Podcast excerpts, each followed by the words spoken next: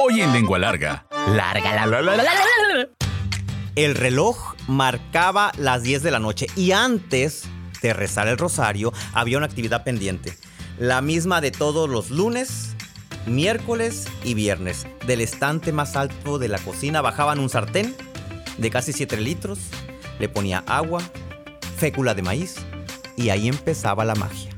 A pesar de los 10 centímetros promedio que mide una lengua humana, todos somos lenguas largas. Nos encanta el chisme, nos gusta contar historias. Y qué mejor, aquellas que hablan de comida. Donde la lengua es parte importante de la deglución, masticación y sentido del gusto. Esto es Lengua Larga, el podcast donde el chef Juan Ángel te cuenta historias de cocina, consejos y recetas. ¡Comenzamos! ¿Cómo están, lengua largas? Los saluda un lengua larga muy aceptado como tal y espero que ustedes también lo hagan. Y, y- y para empezar a, a dar testimonio como en Alcohólicos Anónimos de las personas que ya se, que ya, que ya se metieron al club y que ya se aceptaron como lengua largas, eh, eh, quiero empezar enviando saludos a tres lengua largas. Las tres son damas y, y eso me encanta porque soy fan de las señoras. Yo aspiro algún día a ser como esas señoras multitask que andan en todas partes y que, y que no dejan de andar guapas y que no dejan de hacer el súper y que no dejan de lavar trastes. Soy fan de, de- de ese segmento de población eh, y en verdad las admiro mucho. Y quiero empezar enviándole un saludo a Adri Hernández, que, que, eh, que me envió un mensaje a través de Daniel, el productor, que dice lloró mucho con el video del compromiso. Si no han visto el video del compromiso, vayan a verlo a Instagram, Chef Juan Ángel, ahí está en los videos, cuando me dieron este anillo que está aquí y yo di también un anillo. Eh, Muchas gracias, muchas gracias por tus saludos y, y una disculpa por no haber leído tu mensaje. En verdad que a veces es casi imposible, por no decir imposible, es casi imposible leerlos todos, pero me doy a la tarea casi casi a veces en la madrugada y quiero empezar leyendo uno que me mandó Perla Rivas. Dice, hola Juan Ángel, yo creo que sí soy tortera, refiriéndose al, al podcast de la semana pasada, ¿sí? Al podcast número 24 de la torta del chavo. De las eh, 10 sol- de las 10 tortas que mencionaste, si ustedes no las han escuchado, váyanse a, a escuchar ese podcast. De las 10 tortas que mencionaste, solamente me falta probar una, la de tostada. Pero te quiero comentar que yo hice mi secundaria y preparatoria en un Easy que estaba por la Monterrey Luis Encinas. Ahí nos hacía y vendía tortas Doña Berta. Saludos a Doña Berta. Espero que, que donde quiera que esté nos esté escuchando. Ella preparaba un queso amarillo untable que en mi vida he vuelto a probar algo tan delicioso. También preparaba una torta de atún exquisita con lechuga.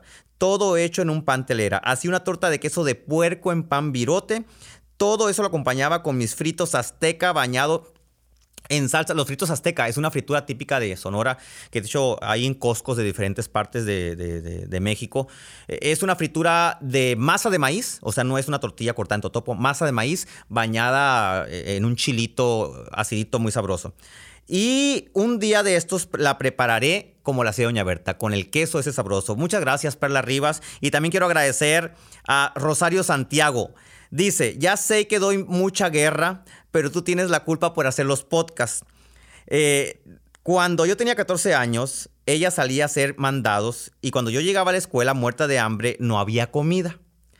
Eh, ni mamá, porque ella andaba haciendo mandados. De pronto sonaba el teléfono y era ella para decirme que había apartado carne con don Pedro el carnicero, que fuera por ella. Y por teléfono me daba las instrucciones para hacer la comida: sopa, guarnición y guisado. La, eh, igual que tu mamá, la mía me decía: le pones una pizca, le pones tantito, le pones un puñito, ahí le calculas. Nunca hubo receta. Así aprendí a cocinar a tientas. A veces cocinar a tientas es mejor que cocinar yendo a la escuela. Se los digo yo que fui a la escuela.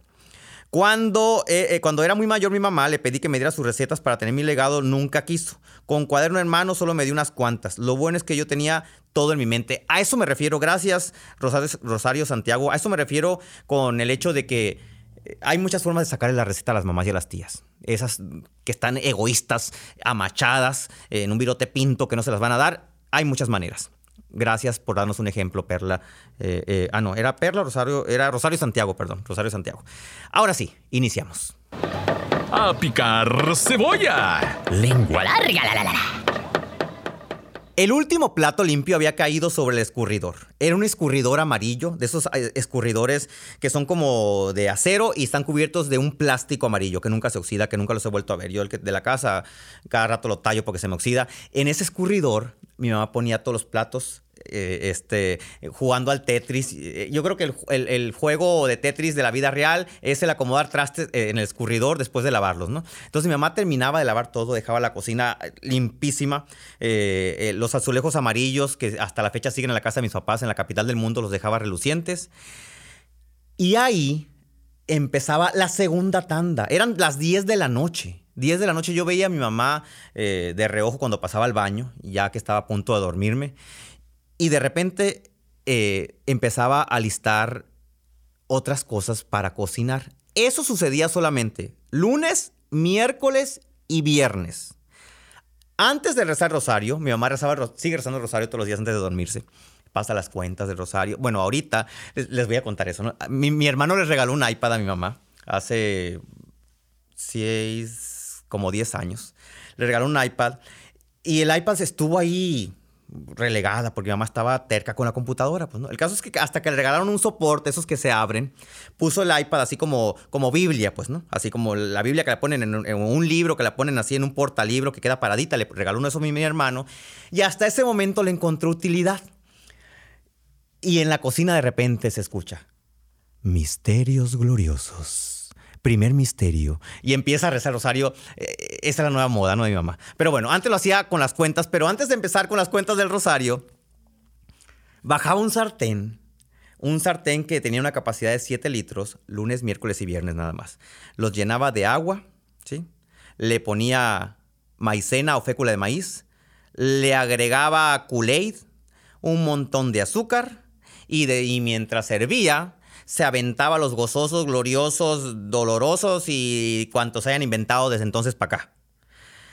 Y en ese momento empezaba la magia. ¿Cuál era la magia? Que me iba a mandar a vender hielitos. La primera actividad económica que tuve en mi vida fui, tuve la fortuna de, ser educador, creo que se los dije hace algunos podcasts, de enseñar a leer y escribir a cuatro personas maravillosas que todavía viven y cada vez que me las encuentro, acabo de saludar a Aurelia, saludos a Aurelia, la saludé saliendo de la casa de mis papás en el pueblo y siempre les tengo un gran afecto y un gran cariño y gran recuerdo, pero antes de ser educador, antes de vender tacos y hot dogs, vendí hielitos. Mi mamá tenía una receta ancestral que en el pueblo era muy exitosa. Porque en el pueblo, cuando empezaban a hacer hilitos, no habían las famosas mixturas esas que venden en galoncito ahora de vainilla, coco, pistache, fresa, melón. Hay de todos los sabores, chocolate, no. Se tenían que hacer de plátano licuado con avena, de, de culé, de tang, hasta de soda. Hacían hielitos de soda. Me acuerdo un Coca-Cola en una bolsa, la amarraba y la metían en el congelador. Pero alguien, alguien, este, que era la esposa del boticario, de, Rafael Silvas, le pasó la receta de cómo hacer que los hielitos de sobrecito de tango, de culé o lo que sea, salieran blanditos, cremosos, como si estuvieran hechos con mixtura. Nótese no, que no existía la mixtura en aquel tiempo, nadie sabía qué era. Y ese secreto era la maicena. El caso es que mi mamá preparaba una tole de kool con maicena, lo echaba en una bolsita para hielitos, que para conseguir la bolsita de hielitos teníamos que venir hermosillos a Sueta, me acuerdo, para comprarlas y, llevarnos, era un show.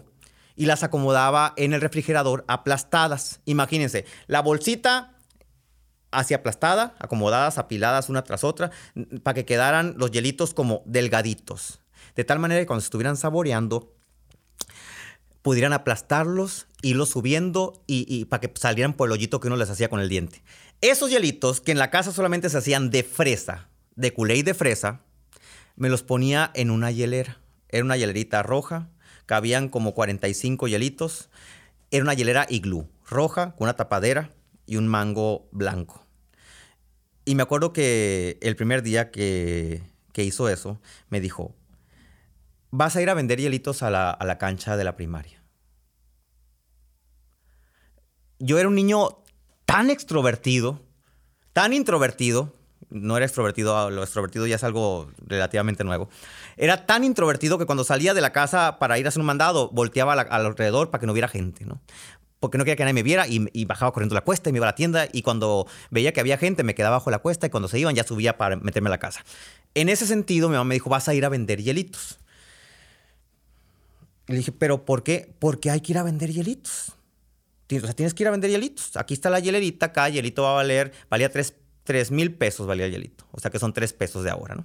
Entonces, con mil, con tres, no, valía, si valían 3 mil pesos, que eran tres monedas de Sor Juana, ¿sí?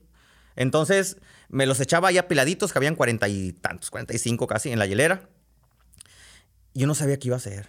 O sea, vender hielitos en las canchas de la primaria significaba salir de la casa a las 7 de la tarde, porque enfrente de la primaria había unas canchas y en esas canchas jugaban voleibol. Había dos equipos que se conformaban ahí. Los que iban llegando, ay, sí, vamos, necesitamos, no me acuerdo cuántos juegan voleibol, como 10 hay en la cancha, 6, 7, ¿cuántos? Seis. Había seis personas de un lado y seis personas del otro. Y había un montón de público ahí queriendo participar. Había muchos que querían entrar a jugar, pero pues no, tenían, no eran buenos para, para sacar la pelota de la esquina y no, los, no, entraban. El caso es que había un gentío. Y ellos compraban sodas. En lugar de ganarse un premio, el que tenía más puntos, recibía sodas del que perdía. Si, si, yo estaba en el equipo que perdía, tenía que pagarle las sodas a los que ganaban, a mi contrincante. Y aparte comprarme soda para mí, porque después de que se acababa el juego de voleibol, como a las 8 de la noche en la cancha del pueblo, pues todos se sentaban a tomar soda, ¿no? Entonces mi mamá tuvo la visión de decir, bueno, en lugar de que vayan a comprar sodas a la tienda de que Abelino, pobrecito Abelino que se vio desfalcado con la soda después de esto, que vaya Juan Ángel a vender hielitos. Pero no era con el objetivo de hacernos ricos vendiendo hielitos. Tenía otros motivos todo este, este, este pasaje. Me acuerdo que llegué a la cancha, bajé los escalones porque está así como en lo profundo, como un parque hundido. Y vi, me acuerdo a la Lorena Emanuel Cruz. La Lorena Emanuel Cruz es un personaje, es como la Galilea Montijo del pueblo. Como la Sofía Vergara del pueblo. Así, la eterna joven que sigue bailando, sigue soltera, sigue soltera. Busquen la Lorena, Lorena Peñuñuri, Lorena Cruz Peñuñuri, búsquenla en Facebook. Este, muy guapa, corredora hasta la fecha muy guapa, una mujer con un ánimo y, una vibra y una energía maravillosa. Ella era la líder en ese momento, ¿no? Entonces, fue el primer día, vendí dos hielitos, porque nomás así, entre quienes, a quienes les di lástima, yo creo que dijeron, ¿y qué vendes, Juan Ángel? Hielitos. Y ese alguien le dijo, mire, el de la de Nacho anda vendiendo hielitos. Pues me compraron otro, ¿no? Y llegué a la casa y me dice, mamá, ¿cuánto vendiste dos? No te preocupes, mañana vas a vender más. Yo pensé que por vender dos hielitos, ahí se había acabado la historia. Fracasé, no me convienes. Mamá agarró los hielitos, los volvió a meter al congelador y van a ser para mañana. Y el, día siguiente me acuerdo que sufrí en la escuela, no hallaba, o sea, no me concentraba, decía, van a llegar a las 7 de la noche, van a llegar a las 7 de la noche, voy a tener que vender hielitos, ¿cómo le voy a hacer? Llegué a la cancha, pues me compraron hielitos los mismos de la vez pasada. Y esos mismos de la vez pasada me recomendaron con la Lorena de Manuel Cruz. Entonces Lorena Manuel Cruz me dijo, vendame otro a mí. Ese día vendí tres hielitos. Los mismos que me habían comprado el primer día, me compraron el segundo, más la Lorena. El tercer día, porque fui un tercer día a vender hielitos, estaba la Lorena ahí y le dije, hola, ¿vas a querer hielitos? Oh, están buenos los hielitos de tu mamá. Y le dije, deberían apostar los hielitos. En lugar de apostar refrescos, apuesten los hielitos. Y me dice, ¿cómo? Pues sí, si ustedes pierden, le compran los hielitos a los que ganan. Y pues como ustedes también se tienen que comprar algo para quitarse la sed y el calor, hacía mucho calor, era verano.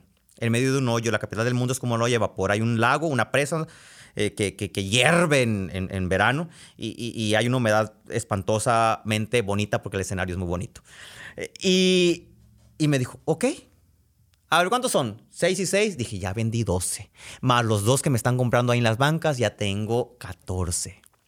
Ese día vendí 14 hielitos. O sea que me quedaban como 31 para la meta. Llegué a la casa y me emocioné. Ese día me emocioné. Fue el día número 3.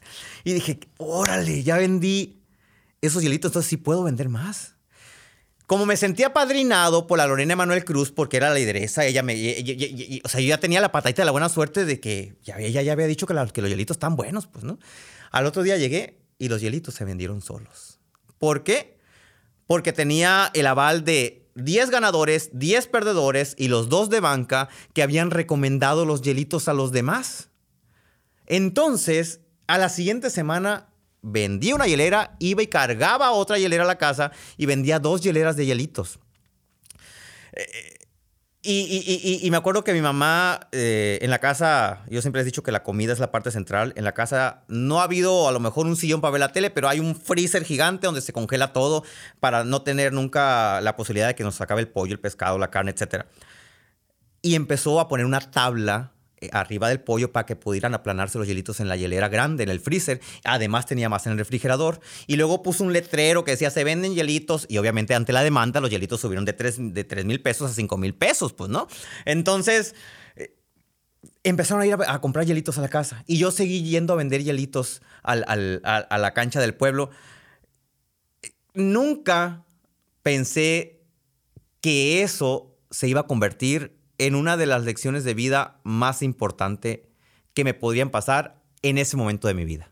A revolver los frijolitos. Lengua larga. La, la, la, Pasaron los años, me vine a estudiar y, y empecé a ver que mucha gente vendía cosas alrededor de la preparatoria. Iban niños incluso a vender eh, paletas, hielitos, niños de las casas de los alrededores eh, hijas grandes también de las casas alrededores, como lo platiqué hace dos podcasts este, de las tortas. Y dije, y lo hacían con una naturalidad que me vi reflejado en, ese, en esas personas. Y dije, aquí es donde todo tiene sentido. El que mi mamá me haya mandado a vender hielitos a desconocidos, que yo a lo mejor veía en las calles y sabía que eran hijo de tal, el de la tienda, el de la Conasupo, etc.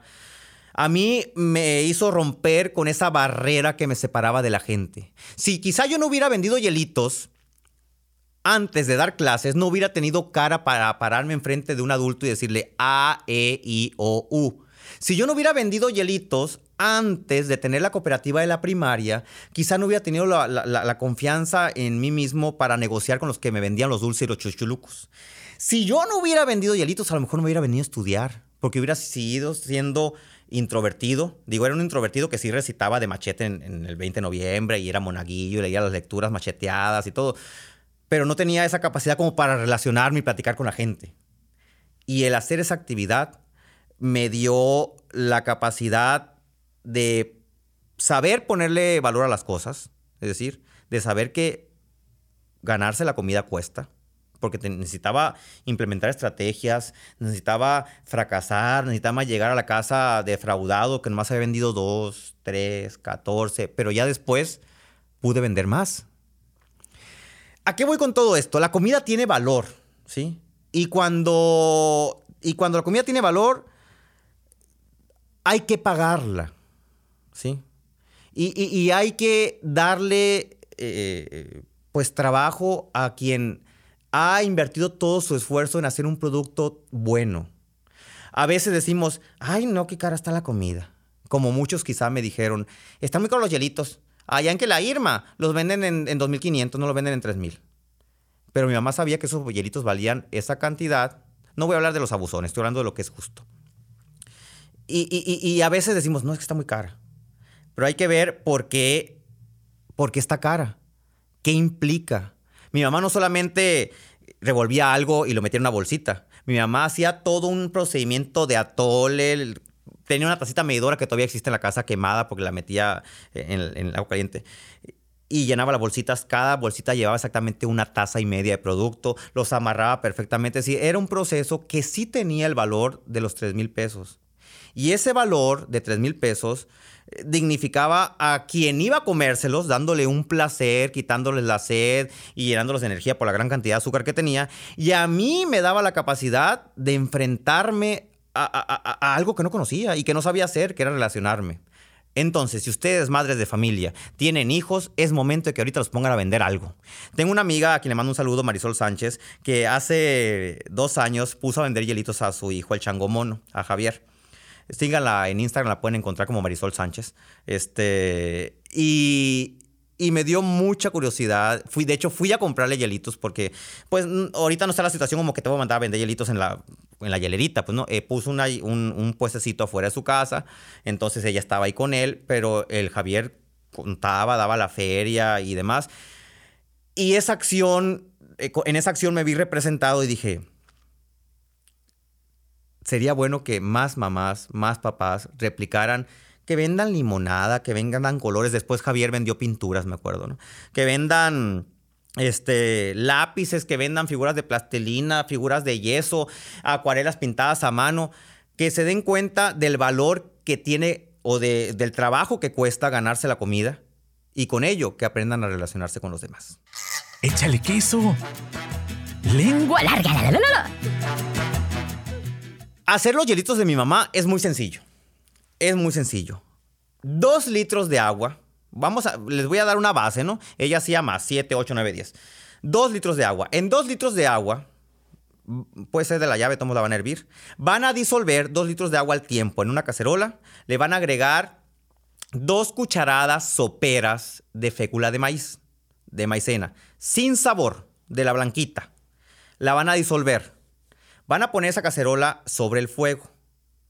Cuando la maicena se haya disuelto, va a crear una, especie de slurry, dirían los gringos, así como, como, como un atolito muy ligero. No va a quedar espeso, va a quedar un atolito muy ligero, como si fuera una, una pintura como para pincelar así. Y ahí van a agregar eh, dos bolsitas de Kool-Aid. Kool-Aid de fresa, anuncio para Kool-Aid, ¿no? Dos bolsitas de Kool-Aid de fresa, que sea de fresa, por favor, porque así van a tener eh, eh, ese, ese chisparrajero en su, en su mente y esa conexión con la historia que les estoy contando, porque eran de, eran de fresa. Y le van a poner también tres tazas de azúcar. Tres tazas de azúcar para dos litros de agua. ¿Por qué tanta azúcar? Porque al momento de congelarse los productos, el sabor, el, sabor del dulce disminuye. Si ustedes congelan una, sola, una soda, les va a saber menos dulce que si se la toman eh, descongelada. Científicamente debe tener un motivo, pero yo, yo sé lo que les digo. Hacen, la, disuelven las dos cucharadas de, fécula, de maicena, de la blanca, dos litros de agua. Cuando empieza a hervir, le agregan tres tazas de azúcar, dos sobrecitos de kool de fresa, revuelven y al primer hervor apagan. Dejan que se medio enfríe para que no se les vayan a desbordar las, bolsitas. Compran bolsitas payelitos. Eh, no sé si en Guatemala, El Salvador, España vendan bolsitas payelitos. Las bolsitas payelitos miden como 20 centímetros por 15 más, no, como 30 centímetros por 10 más o menos. Son alargadas. Les ponen una taza y media del merjurje este que, que les dije. Les hacen un nudo y las ponen a congelar aplastadas. No vayan a poner el nudo parado. El nudo debe quedar eh, paralelo a la bolsita, acostado en el congelador, y ahí los dejan toda la noche y en la mañana van a tener unos hielitos deliciosos como los que vendía a 3 mil pesos en la cancha de la escuela en la capital del mundo, en San Pedro de la Cueva. Pongan por favor a trabajar a sus hijos. ¿sí? Si tienen un departamento en la Ciudad de México, acompáñenos al parque con, si quieren póngale una esposa de la mano así para que no se les vaya a ir el chamaco y si, si es que es la inseguridad lo que los está eh, traumando o busquen un lugar los domingos a lo mejor. Yo iba a vender este, todos los días de la semana. Mi mamá producía muchos hielitos lunes, miércoles y viernes. Digo, después produjo toda la semana cuando ya aumentó la demanda. Pero traten de involucrar a los niños desde inicio en actividades que les abran el mundo y les permitan ser socialmente pues más desenvueltos. Nos escuchamos y nos vemos en la próxima. ¿Ya te aceptaste como lengua larga? ¿No? Entonces espera el siguiente episodio. Sí, bienvenido al club. Sigue al chef Juan Ángel en Facebook, Instagram, YouTube, Twitter, OnlyFans. Uy, no, eso no. Busca recetas, cocina con él e interactúa. Búscalo en todas las plataformas como Chef Juan Ángel. Afila la lengua larga para el siguiente episodio. ¡Adiós!